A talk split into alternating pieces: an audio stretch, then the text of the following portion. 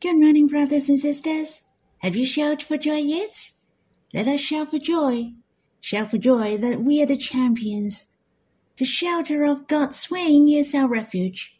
He is our hiding place where we find rest. The enemy cannot find us nor attack us. Where it is the safest. David had said to God to hide him.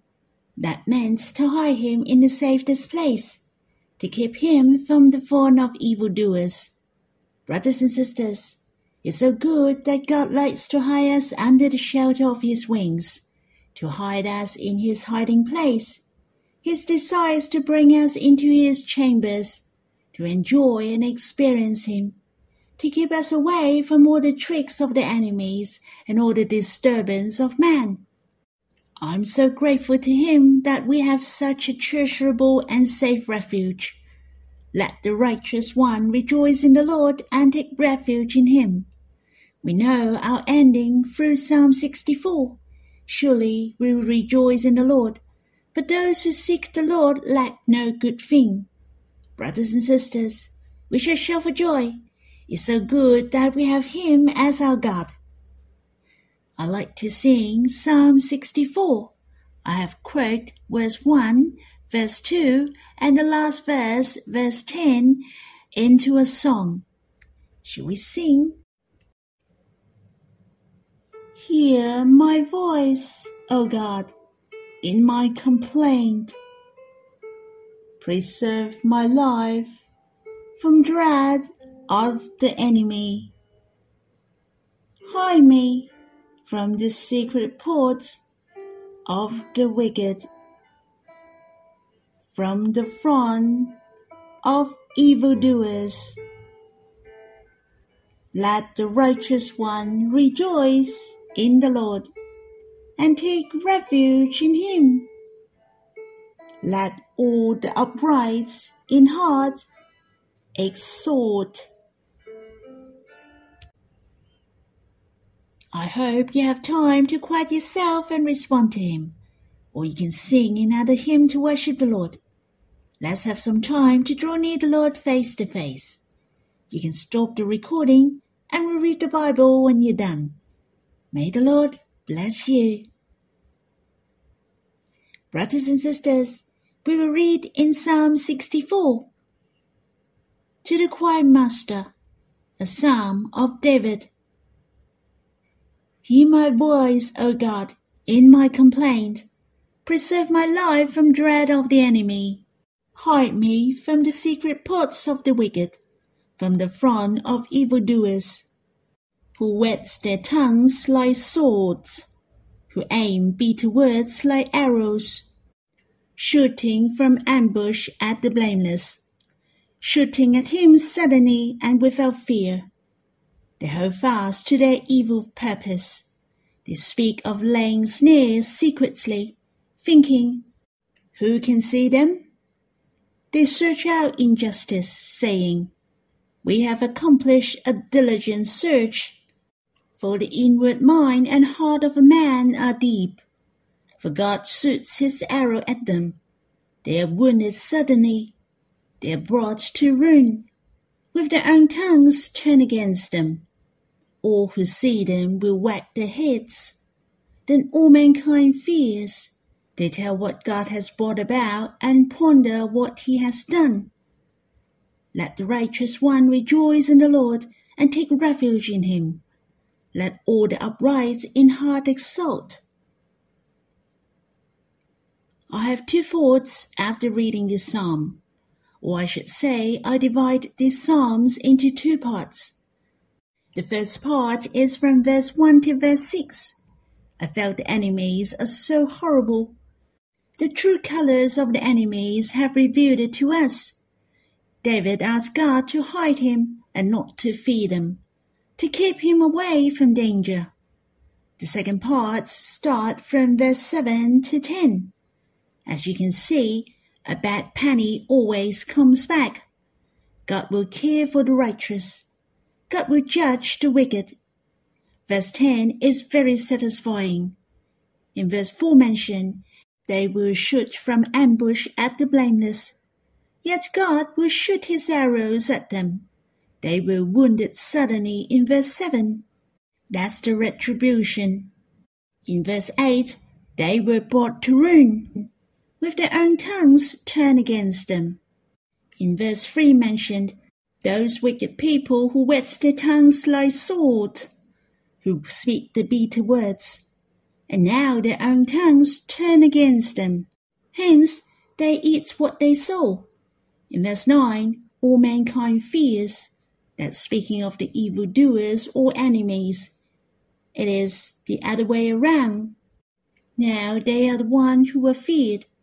There was dread of the enemies in verse 1, and now they're the one who feared. For God stretched out his hand. They should know the righteous is the favorite of God. God hate wickedness. Verse 10 is the conclusion of this psalm. Let the righteous one rejoice in the Lord and take refuge in him. Let all the upright in heart exult. Therefore, you and I don't have to worry. God is reliable, and we shall take refuge in him. We shall rejoice in God and be glad. For God who gives us vengeance. Hence, when we are in the land of the enemy, we shall trust in him and even we shall boast Verse 10 is my favorite. I hope brothers and sisters can see our ending. We are not losers, but the conquerors. We shall draw near God, for he stands by our side. Surely the victory belongs to us. Yet we have to stand by God, to take refuge in him. We shall rejoice and exult in heart at last Hence, I have shared with you my impression of the second part from verse 7 to 10. Now I will share with you the true color of the enemy from verse 1 to 6. Let us read in verse 1. Hear my voice, O God, in my complaint. Preserve my life from dread of the enemy. The word complaint has the meaning of meditation. Yet this meditation is the confusion in mind, or even he was anxious and grumbling. Thus I can say it was not the negative thoughts. Verse 1 can be interpreted as, Hear my voice, O God, in my confusion.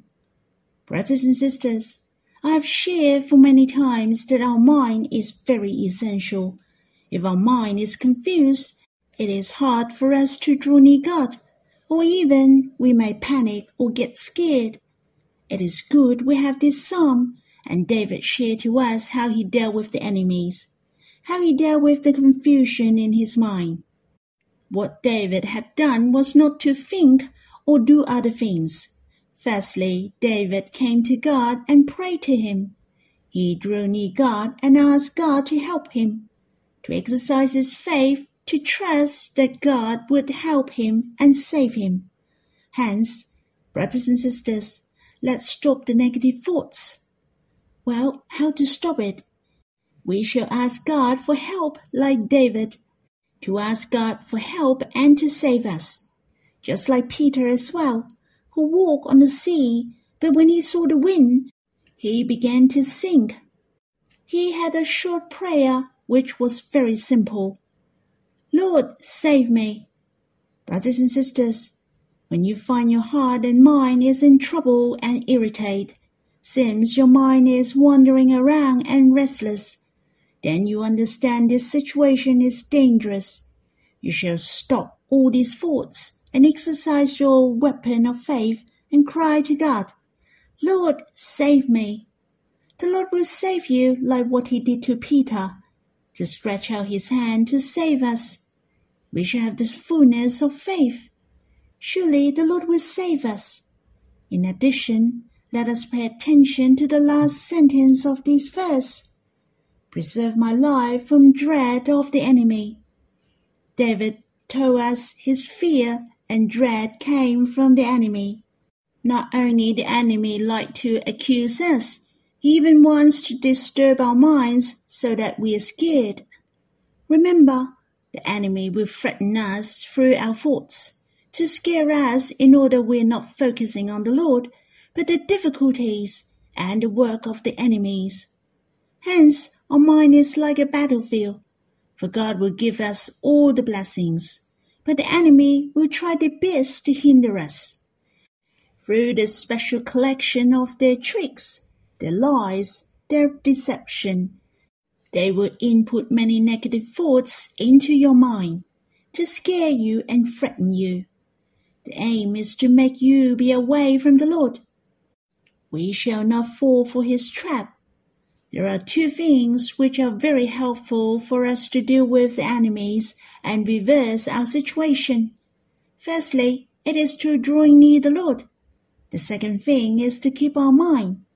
If we don't keep our mind, then it is difficult to draw near the Lord.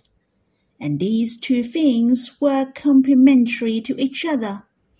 If you don't keep our mind, then it is hard for us to draw near the Lord and we will waste our time on the meaningless thoughts, and these thoughts will tempt you and disturb you. Then it is difficult for you to hear the voice of the Lord. Keeping and promoting your mind should run spontaneously. When we are promoting our mind, we are keeping our mind at the same time. For example, if you're listening to the message then you're promoting your mind and helping you to understand many contents in the Bible. And it helps you to spread many useful messages, and this message is very much related to your spirit. Of course, the content of the message is the words of God. They are the truths. Hence, the truths will bring us to God. It helps us to draw near God. The aim is to assist us to experience God. Hence, not that we want to know more knowledge by listening to the message. The most crucial is to help us to come to Him. Not only we keep our mind from not stumbling, we shall promote our mind so that we can come to God face to face. Sometimes we may come across some bad thoughts which come to our mind. For example, the temptation. We shall reject and stop these thoughts and keep our mind by calling upon the Lord. Lord, save me. Surely He will help us. And after that, we have to cooperate with the Holy Spirit. We should draw near the Lord at once. The Lord will keep our spirits and promote our mind. Whether it is the sweet daily living or sing and worship, they are a great help to us. There are some faults which are difficult to get rid of, and it may not be fixed in a short while. For example, you are harshly treated. Then you're surrounded by these faults continuously. Then you can shout for joy and sing and worship, to spend more time before the Lord, and let Him to settle your hearts. Drawing near the Lord in a short period of time will help you to fix the disturbing thoughts it is very essential to draw near the Lord for a longer time. When you're focused and drawn by the Lord, and you sing and worship to enjoy the Lord, it helps you to get rid of the negative thoughts. When the Lord reveals Himself to you, you're strengthened and your heart rejoices, and it is easy for you to cast off the disturbance in spirits. Otherwise, some people experience the great agony in life, and they couldn't get away with especially the love affair. We do need the more precious thoughts to help us to get rid of the negative thoughts. There is a saying which is quite useful the exclusive power of a new affection. The meaning is to have the more treasurable thing to exclude the negative things. If you only have the rejection, but you are not strengthened by the Lord, without being supported by these truths, you cannot hold on for very long. You do need the more precious thing. Hence, we do need the Lord who is the fairest among all. The Lord is the most valuable in the world. He will help us to overcome the world. As we know in verse 2 of this psalm, David had a secret. Hide him from the secret plots of the wicked, from the phone of evildoers. Here is said clearly, the secret plots, that means nobody knows and it is done secretly. He was ambushed by the enemy. Why? For the wicked and the enemies would attack us suddenly. This is how the devil and the enemies attack us. On the other hand, the front will not come suddenly, but they will last for a long time. The disturbance of their words ponders your spirit continually to disturb your emotion. So how did David deal with it? He asked God to hide him. First of all, he came to God and asked God to hide him away. Where did God hide him? Of course, God hid him in the shelter, to hide him in the safest place, to hide him where the enemy couldn't reach. Whether it is the wicked plan for long or laying snares secretly, do you know when to ask God to hide you? Where will God hide you? Brothers and sisters, truly it is so precious. God will hide us in the depth of his heart. He will bring us to his chambers to be with him closely. This is the safest place in this universe. It is our resting place. I hope you and I know how to call upon him. Ask God to hide you away May your heart be willing for Him to hide you away. Brothers and sisters, drawing near God, keeping your mind are the most crucial things in your life. That's all for my sharing. I really hope you have time to quiet yourself, and it is very essential to have a longer time to draw near the Lord. May the Lord bless you.